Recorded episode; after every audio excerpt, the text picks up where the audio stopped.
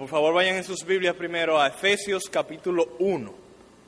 Le decía que estoy sumamente entusiasmado en esta noche, porque por la gracia de Dios, el pastor Juan José y yo estamos empezando una serie expositiva consecutiva de la carta a los Efesios. Hemos dividido el libro en 12 partes y nos vamos a alternar, Dios mediante, para que cada uno predique seis partes. Así que hoy empiezo yo una, el próximo domingo la otra, y así, y más o menos en octubre, si Dios quiere, terminaremos. Eh, va a ser un recorrido aéreo, o sea, vamos a ir a los puntos principales. Eh, realmente, si uno, yo creo que Calvino dio 200 sermones de la carta de los Efesios, nosotros queremos darle en 12. O sea, que ustedes se imaginan que no va a ser profundizando en cada versículo, eh, sino que vamos, vamos a ir a los puntos principales. Y una pregunta que no se puede hacer, ¿por qué hacer una serie expositiva consecutiva? ¿Por qué no ir a algunos textos como normalmente hacemos? Bueno, cada cosa tiene su ventaja y yo quería mencionarle algunas razones por las cuales es beneficioso hacer un estudio consecutivo de la palabra de Dios. Primero, la Biblia dice que toda la escritura es inspirada por Dios, no solo nuestros versículos favoritos. Toda la escritura es inspirada por Dios y todos los versículos de la Biblia son útiles. Así que si nosotros estudiamos Efesios entero, vamos a hallar mucha utilidad porque es palabra de Dios. También en ocasiones nosotros los predicadores traemos nuestros temas. Nosotros decimos, bueno, sería interesante predicarle a la iglesia sobre tal cosa o sobre aquello lo que nosotros entendemos que es importante. Pero cuando hacemos una exposición consecutiva, nos vemos obligados a tratar los temas de Dios. Yo no puedo traerle Efesios a ustedes con un tema en mente, con una agenda, sino que yo tengo que decir lo que dice el texto.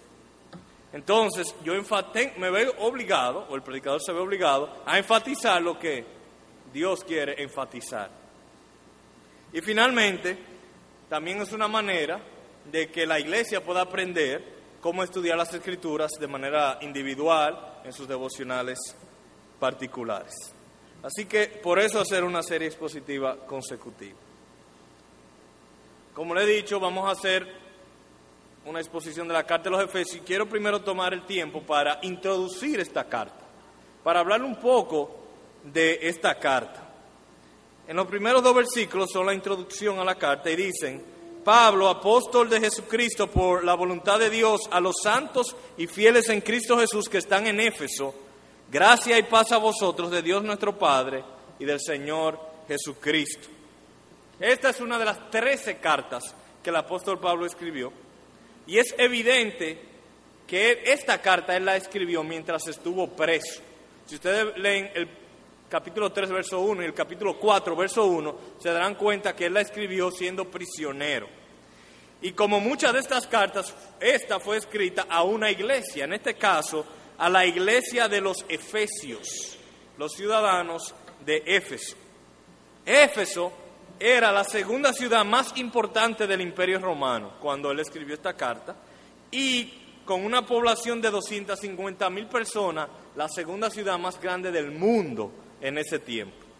O sea, que ustedes pueden imaginar lo grande o lo importante que era esta ciudad.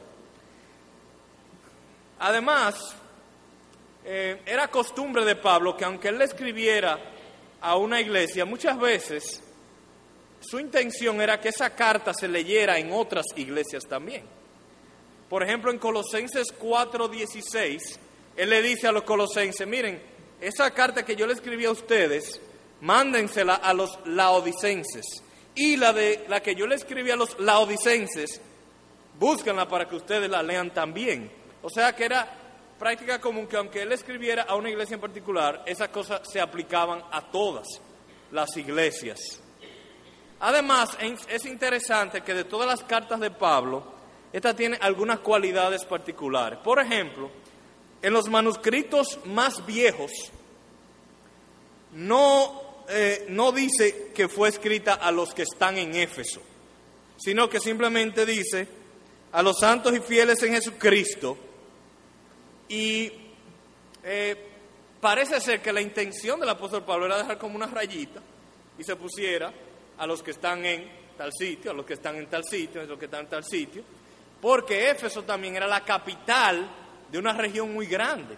Entonces él podía mandar esta carta a Éfeso, pero se podía llenar a los laodicenses, a los colosenses, a los filipenses y repartírsele una copia a cada uno. Eso piensan algunos teólogos. Además es interesante que en esta carta no aparecen saludos particulares.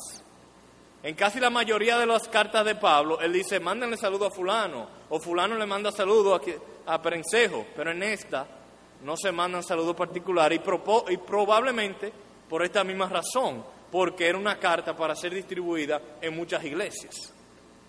Así que, teniéndose en cuenta, yo creo que sería muy apropiado leer los primeros dos versículos de la siguiente manera. Pablo, apóstol de Jesucristo, por la voluntad de Dios, a los santos y fieles en Cristo Jesús, de la Iglesia Bautista de la Gracia en Santiago, gracia y paz a vosotros, de Dios nuestro Padre y del Señor Jesucristo. Así que esa carta es para nosotros. Vamos a ver en estos meses qué Dios tiene que decirle a nuestra iglesia. Al leer la carta, no es difícil captar que el punto principal de ella es la iglesia, la nueva sociedad de Dios. Y también notamos que la está dividida en seis capítulos. Los primeros tres capítulos nos describen quién es la iglesia. Por ejemplo, en este primer capítulo habla de que la iglesia son los que han sido bendecidos con toda bendición espiritual. Y también habla de cómo la iglesia son los que han sido salvados por gracia y no por obras de la ley. Y los que han sido reconciliados.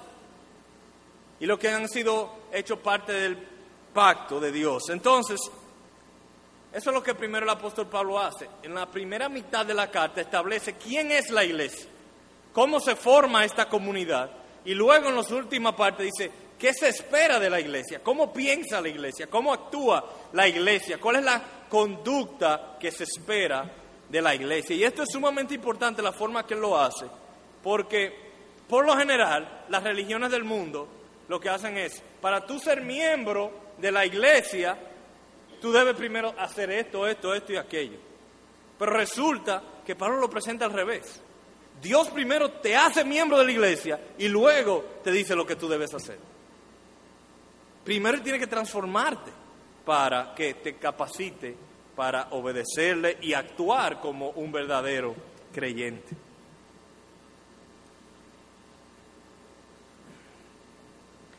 En este texto que nos vamos a enfocar en esta noche, que son los versículos 3 al 14, nos concentraremos en las bendiciones espirituales que reciben todos los miembros de la sociedad de Dios, o sea, de la iglesia. Los versículos 3 al 14 son llamados por muchos teólogos los Himalayas de la Biblia. La cordillera de los Himalayas es la cordillera más alta del mundo. Es donde está el monte Everest, al norte de la India allá.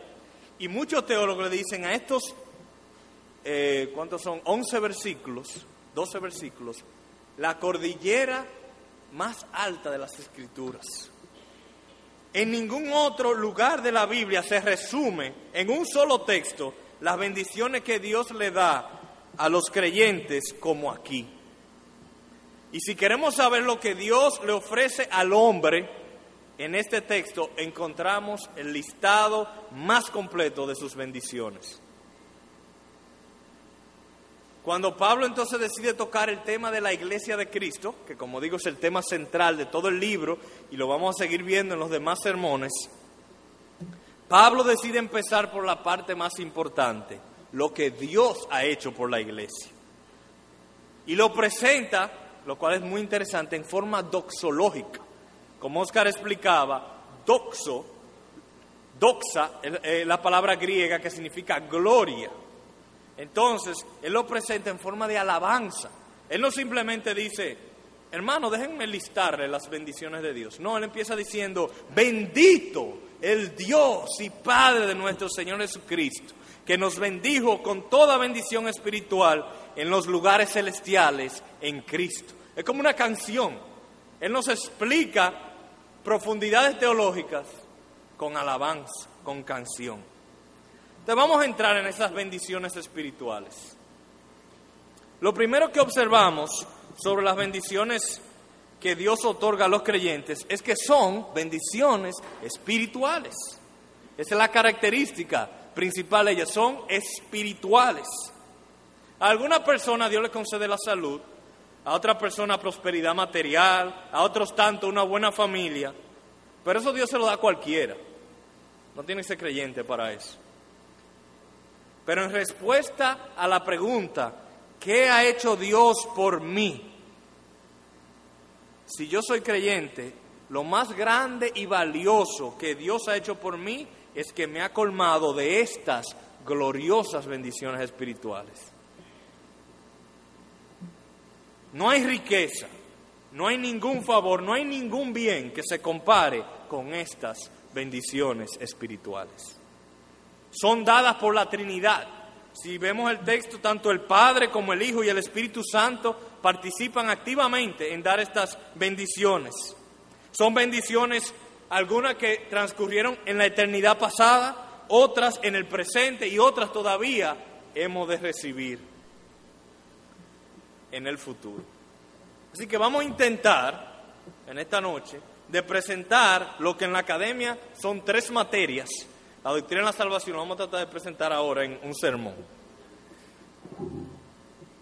Así que empezamos con los versículos 3 al 5.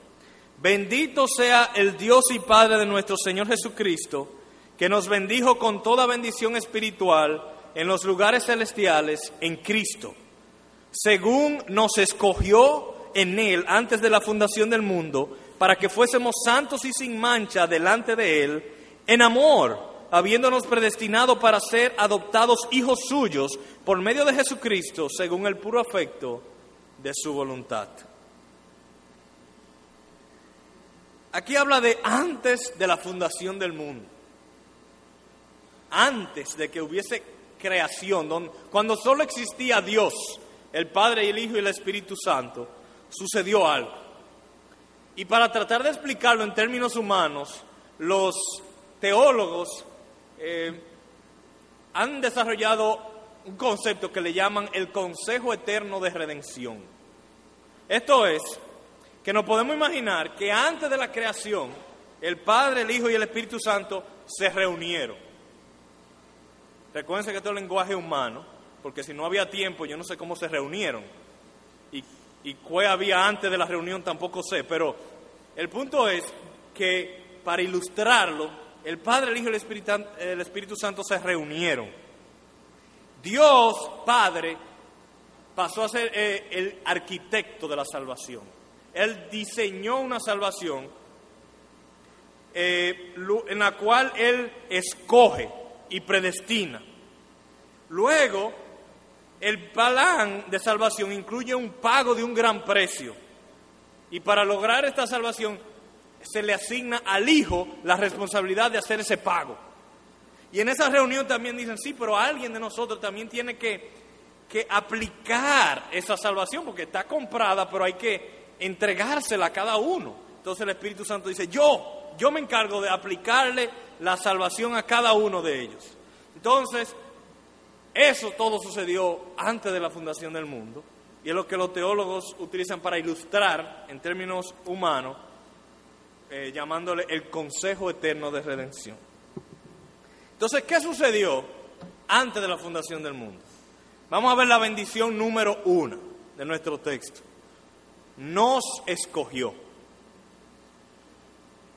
Nos escogió. Leo de nuevo, verso 4 según nos escogió en Él antes de la fundación del mundo para que fuésemos santos y sin mancha delante de Él. Esto es, que antes de Dios haber creado al primer ser humano, Él tenía en su mente cada ser humano que Él crearía y de la totalidad de todos los seres humanos que Él crearía, Él eligió a algunos. Escogió a algunos. En la Biblia, la palabra escoger implica tres cosas. Implica, que hay que entre lo que tú escoges hay muchas opciones. En otra palabra, si a mí me ponen una manzana ahí, una sola manzana, y me dice, escojan una manzana, y nada más hay una, eso no es escoger, eso es cómete lo único que hay. Pero escoger es que me pongan 10 manzanas y me digan, escoge tres manzanas. Entonces yo tengo opciones. Pues en la Biblia cuando se habla de escoger, implica siempre que hay opciones. Y siempre cuando se escoge, se rechaza por obligación. Si hay 10 manzanas y yo nada más escojo tres, hay siete que yo rechacé. Y también en la Biblia la elección siempre es iniciada por el que selecciona. La manzana no son las que escogen a su dueño, que se lo va a comer, sino al revés. El que escoge la manzana, el que se la va a comer, es el que hace la elección. Entonces, dice la Biblia, dice este texto, que Dios, de entre muchas opciones, escogió algunas y a la es que escoger estas algunas de manera implícita, rechazó otras y que Él la escogió Él, no fueron ellas que lo escogieron a Él, sino Él los, la escogió a ellas. Entonces el texto también nos habla, ¿para qué? ¿Para qué Dios eligió a algunos? Lo dice claramente, nos escogió en Él antes de la fundación del mundo para que fuésemos santos y sin mancha delante de Él. O sea que si nos fuera posible trasladarnos a ese Consejo Eterno de Redención antes de la fundación del mundo y haber estado presente en, en esa reunión, eh, hubiésemos visto al Padre escogiendo a una multitud de personas para hacerlos santos y sin mancha. Lo cual nos dice que la santidad de nuestras vidas hoy está muy ligada al propósito eterno de Dios desde antes de la fundación del mundo. El creer que Dios nos salva y que nuestra santidad no tiene nada que ver con nuestra salvación es una distorsión total del plan de Dios. Porque para eso nos escogió, para ser santos y sin manchas delante de Él.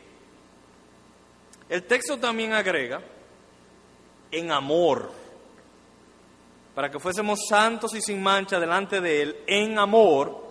Y, déjeme decirle algo sobre este texto. Eh, eh, fue un dolor de cabeza, yo estoy seguro, para los traductores de este texto, porque del versículo 3 al versículo 10 es una sola oración compleja. Y entonces, a veces no se sabe si el en amor se refiere a cómo nos predestinó o cómo nos escogió y, y, a veces hay que examinar mejor, eh, muy bien el contexto para estar seguro. Bueno, el punto es que aquí el, el texto dice que nos escogió en amor. Si tú eres creyente, eso significa entonces que Dios te amó antes de la fundación del mundo. Antes de que tú fueras salvo, Dios puso sus afectos de amor sobre tu persona. Y no amó a todos los hombres igual, amó a algunos, a los que Él escogió, los amó de esta manera. Así que esa es la primera bendición espiritual. Nos escogió. Veamos ahora la segunda bendición espiritual. Verso 5. En amor, habiéndonos predestinados, predestinado para ser adoptados hijos suyos por medio de Jesucristo según el puro afecto de su voluntad. Eso también sucedió antes de la fundación del mundo, según el texto. Así que antes de la creación, Dios escogió un grupo de personas para que fuesen santos y sin mancha delante de Él y además de escogerlos, o sea, además de amarlos, Él los predestinó. Y la palabra predestinar, por su misma construcción gramatical, nos dice lo que significa. Pre significa antes y destinar, fijar un destino. O sea que predestinar es destinar anticipadamente a una persona para un fin. ¿Y cuál, según este texto, es el fin para el cual Dios nos predestinó. Miren sus Biblias. ¿Qué dice su Biblia? Nos predestinó para para ser adoptados hijos suyos. Para ser adoptados hijos suyos. Yo creo que aquí es propicio hacer una pausa para meditar sobre esta asombrosa bendición. Dios nos ha predestinado para ser sus hijos. ¿Usted se ha puesto a pensar qué implica ser hijo de Dios? Implica que Dios nos hace parte de su familia. Implica que podemos disfrutar una relación íntima como de padre con el ser más glorioso, poderoso, amoroso y hermoso del universo. Implica que somos herederos del dueño y propietario de todo. Significa que Dios está 100% a nuestro favor. No sé si a ustedes les ha sucedido esto, pero hay veces que tenemos la oportunidad de estar cerca de alguien famoso o de alguien poderoso. Y hasta nos da satisfacción cuando esa persona en público, de entre muchas personas, nos reconoce a nosotros. Se imagínense que cuando era muchacho usted era amigo de, de un fulano de tal que ahora es un gran empresario o un gran deportista o un gobernante y que hay una reunión y de entre todos, él lo ve a usted y le dice, fulano, ¿cuánto tiempo? ¿Cómo se siente uno? ¡Wow! Se recordó de mí. Uno se siente privilegiado que de entre tantos a uno lo reconocieran. Ahora vamos a dejar que penetre a nuestras mentes esta verdad. El Dios que nos predestinó para, para ser sus hijos adoptados es así. Oigan, según la Biblia, es aquel que por su palabra fue hecho el universo y todas las estrellas y planetas por el aliento de su boca. Búsquense un deportista, un gobernante que haya hecho eso. Él dijo y fue hecho, Él mandó y todo existió. Él hace nulo el consejo de las naciones y frustra las maquinaciones de los pueblos. Lo que Él dice se hará y no hay quien detenga su mano u obstaculice sus propósitos. Ese Dios, desde antes de la fundación del mundo, te amó. Ese Dios te predestinó para hacerte su hijo y su heredero de todas sus riquezas en gloria. ¡Wow! Ahora, ¿por qué? ¿Por qué a ti? ¿Por qué a mí? ¿Será porque nos necesitaba? ¿Será porque le hacía falta tener hijos y estaba solo? ¿O te consideró Él como una pieza clave para lograr sus propósitos cósmicos? Tal vez Él vio que tú ibas a ser menos pecador que los demás. En ese, no fue mi caso, por lo menos el mío no fue ese. No, absolutamente no. Oigan lo que dice el texto en amor habiéndonos predestinado para ser adoptados hijos suyos por medio de Jesucristo, según el puro afecto de su voluntad. ¿Por qué te escogió y predestinó Dios? Porque quiso. Porque quiso. No fue nada en ti ni en mí, fue de pura gracia. Lo natural hubiese sido no escogernos sino condenarnos. Eso es lo, que uno naturalmente esperaría. Pero Dios nos escogió para ser santos y sin mancha y nos predestinó para ser adoptados como hijos suyos antes de la fundación del mundo porque quiso. Pero existía un problema. Dios tenía un problema, un enorme obstáculo realmente.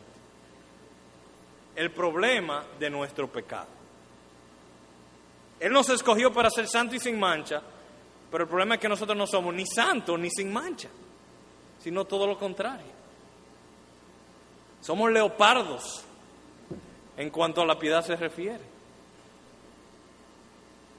Nos predestinó para hacernos sus hijos, pero dice la Biblia que Dios aborrece a todos los que hacen iniquidad. Y todos hemos cometido iniquidad también. Entonces Dios ha escogido amar a un grupo de personas que han vivido en rechazo total de su gloria y que aún luego de haberlo hecho sus hijos muchas veces traen vergüenza y deshonra a su nombre por su inconsistencia, por su tibia respuesta al llamamiento a amar a Dios con todo su corazón. Así que hay un problema. Dios tenía un problema en sus manos. Él ama infinitamente su gloria y su nombre y al mismo tiempo ha escogido desde antes de la fundación del mundo adoptar y exaltar a pecadores que han vivido ultrajándolo. ¿Te notan? Hay un conflicto. Y en el segundo verso, en la segunda parte del verso 6 y el verso 7, entonces tenemos la sabia solución de Dios a este gran problema. Les repito, ¿cuál es el problema? Dios nos escogió para ser santos y sin mancha y no somos ni santos ni sin mancha. Y Dios nos predestinó para ser sus hijos, pero no somos dignos de ser sus hijos. Es más, somos aborrecibles cuando por nuestro pecado. Pero en el verso 6 y 7, a partir de la última parte del verso 6, nos hizo aceptos en el amado, en quien tenemos redención por su sangre, el perdón de pecados según las riquezas de su gracia. El amado aquí es, por si acaso, Jesucristo. Él nos hizo aceptos en Jesucristo. Dios nos hace santos y sin mancha en Cristo y nos hace aceptos para ser adoptados en Cristo. Dios nunca adoptaría hijos pecadores y rebeldes sin primero cambiarlos. Y un cambio muy radical debe suceder en nosotros para hacernos dignos de este privilegio. ¿Cómo entonces logra Dios esta, esta redención? Y eso nos lleva a nuestra tercera bendición. Hemos visto dos nos escogió, nos predestinó. Tercera bendición, redención por su sangre. Cristo nos redime por su sangre. En quien tenemos redención por su sangre, el perdón de pecados según las riquezas de su gracia. ¿Qué significa redención o redimir? Bueno, redimir eh, es comprar la libertad de alguien con el pago de un precio. Por ejemplo, en el Antiguo Testamento se daba la siguiente situación. Podía haber una persona que tuviera una gran deuda. Vamos a decir que alguien te debiera mucho dinero a ti. Alguien te debe mucho dinero y él no tiene cómo pagarte. Entonces, ¿qué él termina haciendo? Él termina vendiendo su persona a ti en esclavitud para pagarte. Él te dice, yo no te voy a pagar con dinero, sino con mi vida. Yo soy tuyo de ahora en adelante. Yo soy esclavo tuyo. Entonces, había una manera que se prescribía en el Antiguo Testamento para poder redimir a la persona. Redimir es sacarlo de esa condición de esclavitud. Si venía un familiar y venía donde ti te decía, mira, este, ¿cuánto tú quieres por José? Ah, bueno, tú sabes que José, José es muy valioso. Él sabe sacar mucha hierba mala y sabe cocinar y todo eso. Entonces, eh, yo, dame 35 mil pesos. Si venía tu familiar y daba los 35 mil pesos, entonces, o si venía el familiar, entonces ya José quedaba totalmente libre. Eso era redimir. Eso es lo que significa redención. Entonces, cuando la Biblia dice que en Cristo tenemos redención por su sangre, está diciendo que Cristo compra nuestra libertad y que el precio que pagó por esa libertad es su sangre, su vida. Dios nos escogió entonces para ser santos y sin manchas, y sin mancha, y nos predestinó para ser adoptados como hijos, pero a causa de nuestra propia rebeldía hemos caído en una esclavitud del peor de los amos, del más cruel de los amos, el pecado. Es un amo cruel, es un amo que nos domina y lo peor de todo es que no tiene el cerebro lavado para que nos guste estar en esclavitud a él. Cuando una persona es esclava del pecado pasa a ser adicta al pecado. La persona desea el pecado, así como, como un adicto a las drogas desea la droga. La persona vive para eso, no puede romper sus ataduras aunque quiera, vuelve otra vez y se hace daño a sí mismo y a otros. Y mientras una persona vive en esa condición de esclavitud al pecado, en rebeldía contra Dios, pues está totalmente apartado de Dios. Dios no creó para su gloria y su voluntad es que seamos santos y sin mancha como Él es, pero todo ser humano por naturaleza hace lo contrario. Entonces, ¿qué es, ¿qué es lo justo de parte de Dios? Lo justo de parte de Dios es no que nos escoja limpiarnos y mucho menos que nos adopte como hijos. Lo justo sería que nos condene. Que en lugar de derramar su sangre por nosotros, derrame su ira sobre nosotros. Eso sería lo justo, lo que debiéramos esperar. Pero ¿por qué no lo hace con algunos? ¿Por qué? Porque desde antes de la fundación del mundo, Él escogió amarnos. Y, pero Él, habiendo, habiendo escogido amarnos, alguien tenía que pagar. Alguien tenía que redimirnos por nuestra esclavitud al pecado. Y es aquí donde entra la muerte de Cristo en la cruz.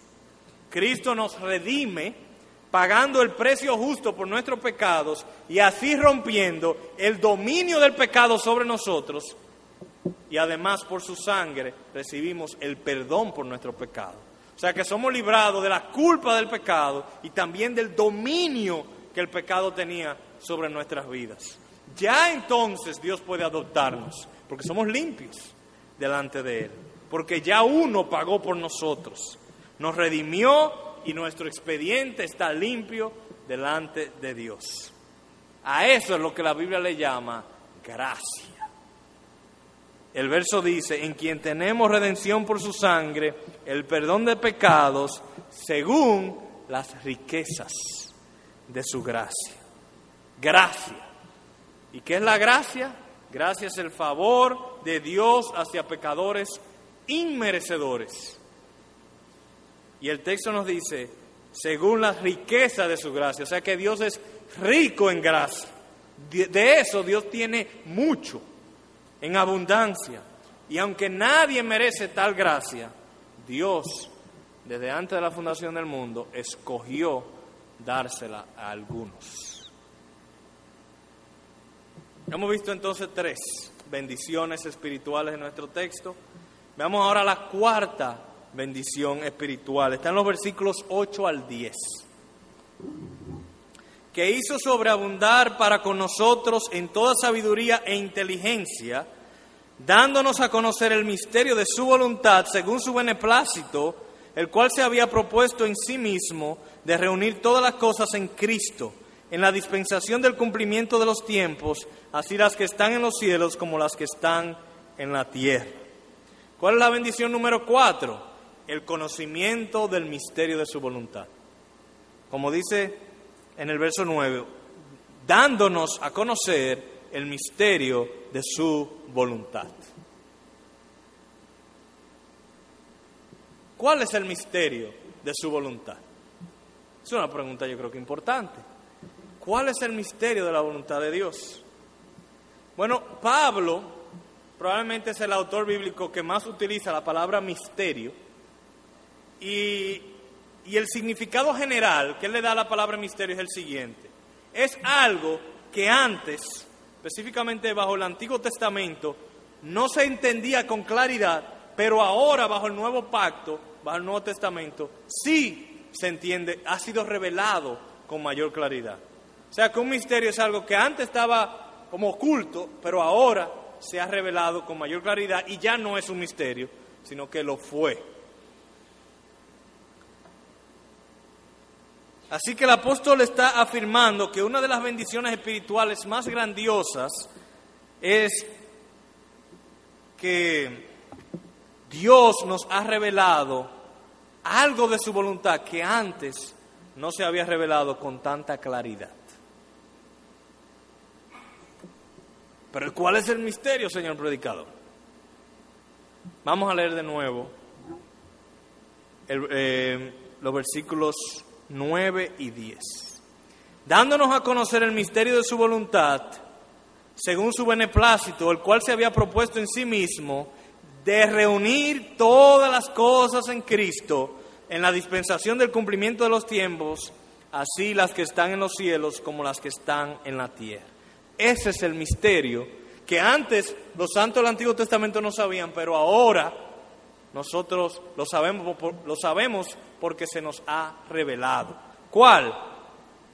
Que Dios se había propuesto en sí mismo reunir todas las cosas en Cristo. Y usted dirá, pero todavía no entiendo. Voy a tratar de explicar.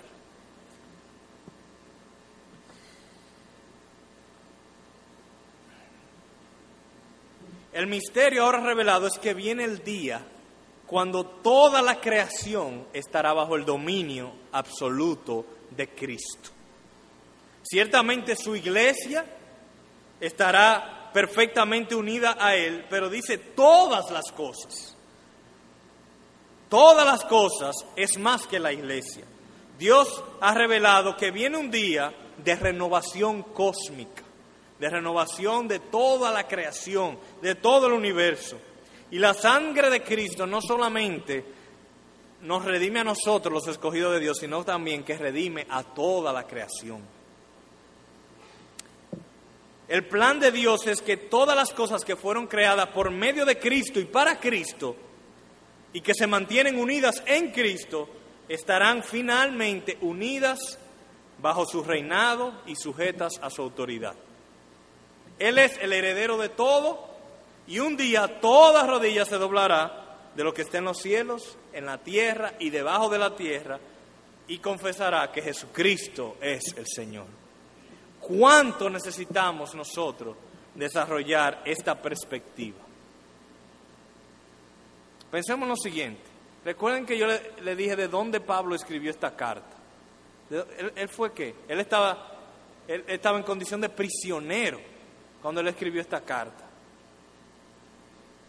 Pero aunque su muñeca estuviera atada con cadenas a un soldado romano, su mente y su corazón estaban en la eternidad. Su gozo y su paz estaban anclados en lo que Dios hizo antes de la fundación del mundo y lo que hará en el cumplimiento de los tiempos. Hermanos, cuán limitada es nuestra visión. Qué pequeña nuestra mente y estrecho nuestro horizonte. Eso explica por qué el apóstol podía alabar en medio de sus profundas aflicciones y adversidades, mientras nosotros nos quedamos atrapados de que nos viene un pequeño problema en nuestras vidas. Necesitamos ver nuestras circunstancias a la luz de la eternidad, de lo que Dios hizo antes de la fundación del mundo, de lo que Dios nos tiene guardado para después de la venida de Cristo. Necesitamos ver nuestros privilegios y obligaciones presentes a la luz de nuestra elección pasada y nuestra perfección futura. Si nosotros compartiéramos la perspectiva del apóstol, también compartiríamos su alabanza. Recuerdan que este, este, este texto es una alabanza. ¿Cómo le sale a un prisionero una alabanza? solamente si tiene su mente en la eternidad. Porque la doctrina recibida con fe produce alabanza y una vida de adoración. Nosotros podemos entender mucha doctrina, pero cuando la recibimos con fe, siempre va a producir alabanza y una vida de adoración. Así que esta cuarta bendición es que Dios nos ha revelado cómo en Cristo él va a unir todas las cosas, cómo Cristo va a redimir todo y va a tener autoridad sobre todo. Bendición número 5. Está en los versículos 11 al 13, que somos hechos su herencia. Voy a leer. En él, asimismo, tuvimos herencia habiendo sido predestinados conforme al propósito del que hace todas las cosas, según el designio de su voluntad, a fin de que seamos para alabanza de su gloria, nosotros los que primeramente esperábamos en Cristo, en Él también vosotros, habiendo oído la palabra de verdad, el Evangelio de vuestra salvación, y habiendo creído en Él, fuisteis sellados con el Espíritu Santo de la promesa. Aquí voy a necesitar que pasemos a otro nivel de concentración. El nuevo párrafo, que empieza en el verso 11, inicia con la frase, en él asimismo tuvimos herencia. Y la mayoría de las traducciones de la Biblia, tanto en español como en inglés, que yo pude examinar, la traducen más o menos así. En él tuvimos herencia, como refiriéndose a que nosotros estábamos recibiendo una herencia de parte de Dios. No obstante, hay algunos expertos lingüísticos que piensan que sería más natural traducir la frase de la siguiente manera. En él, asimismo, hemos sido hechos herencia suya. Realmente es una palabra, pudiéramos, en el griego es una palabra que se puede traducir de dos maneras. Pudiera decir, en él tuvimos herencia o en él somos herencia. Pero el significado cambia. Porque si nosotros tuvimos herencia, la herencia de nosotros, si nosotros somos herencia, la herencia de Dios, y nosotros somos su herencia. A mí me parece, aunque pudiera estar equivocado, pero me parece por el contexto, que tal traducción de que en Él hemos sido hechos herencia de Dios va más en acorde con el contexto inmediato. Voy a leérselo de nuevo para que ahora poniendo esa frase traducida como yo sugiero que debe traducirse, y noten por qué yo entiendo que encaja más con el contexto. Verso 11. En él asimismo hemos sido hechos herencia de Dios, habiendo sido predestinados conforme al propósito del que hace todas las cosas según el designio de su voluntad, a fin de que Dios, perdón, a fin de que seamos para la alabanza de su gloria, nosotros, ¿quiénes son nosotros ahí?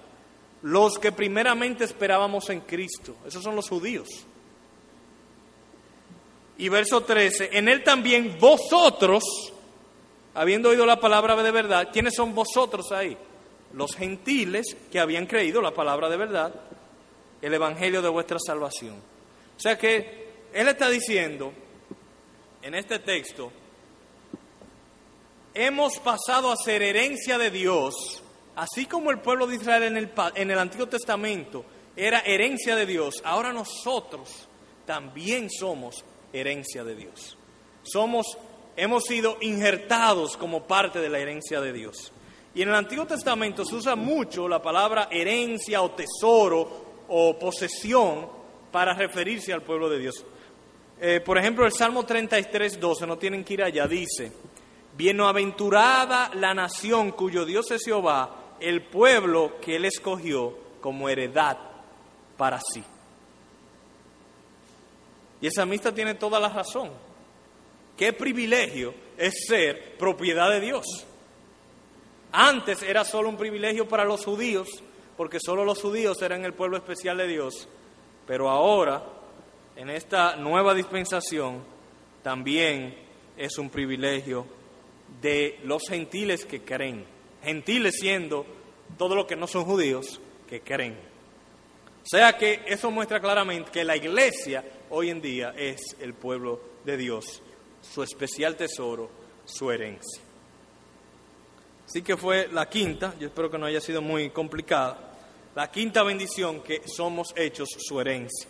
Sexta y última bendición que vamos a ver hoy del texto, sellados con el Espíritu Santo de la promesa. Dice el verso 13 y 14. En él también vosotros, habiendo oído la palabra de verdad, el evangelio de vuestra salvación, y habiendo creído en él, fuisteis sellados con el Espíritu Santo de la promesa, que es las arras de nuestra herencia hasta la redención de la posesión adquirida para alabanza de su gloria. Como ya hemos visto, los creyentes somos hijos adoptados de Dios, un enorme privilegio.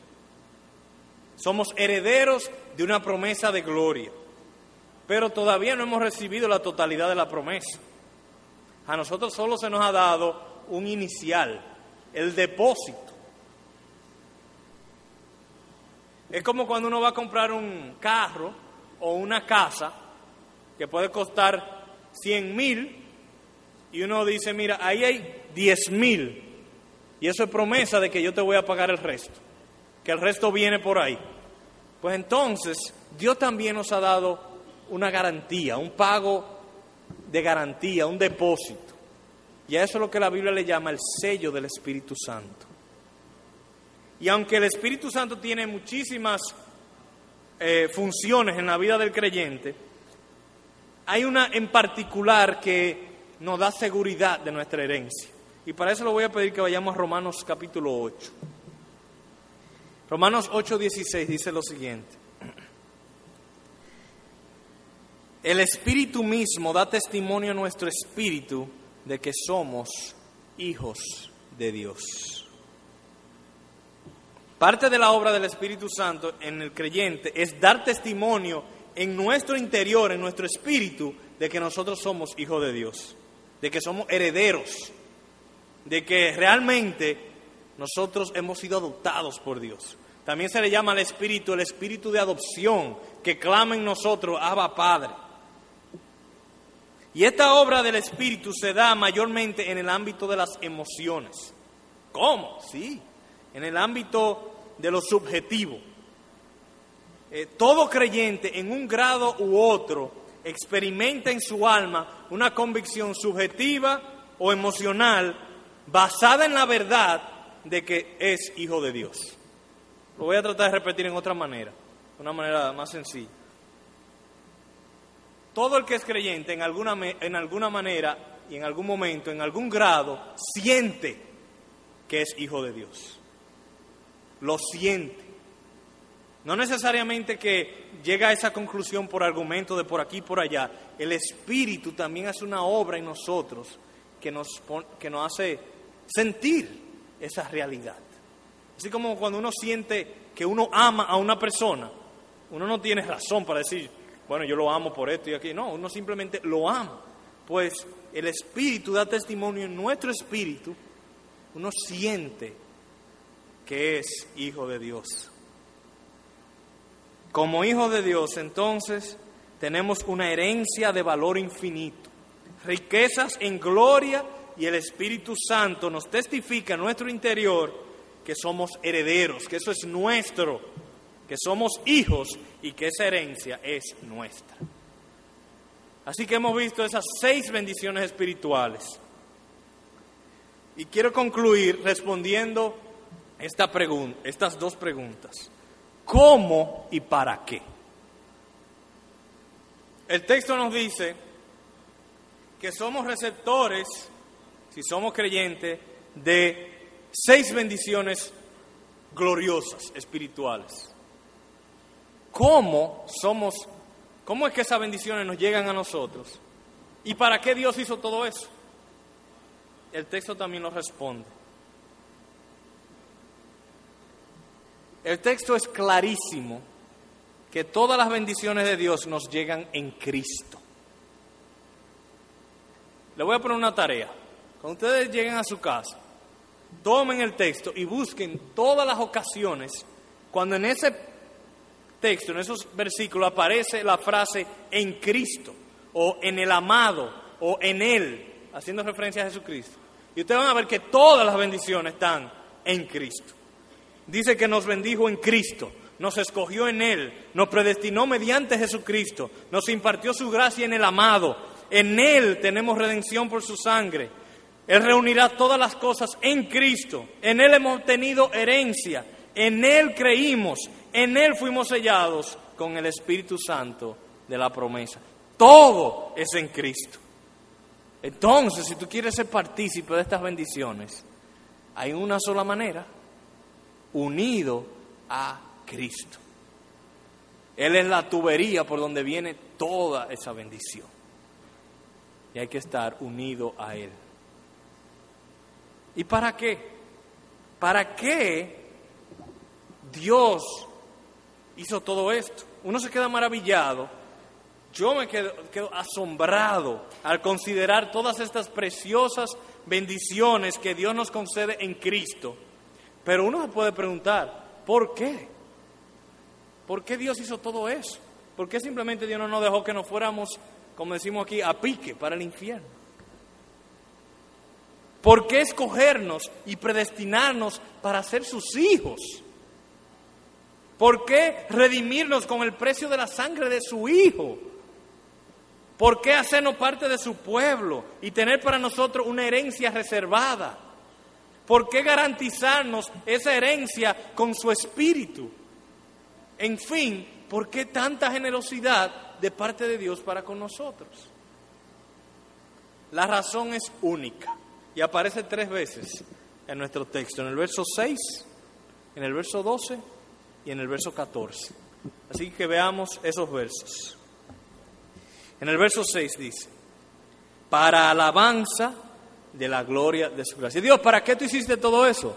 Para alabanza de la gloria de mi gracia.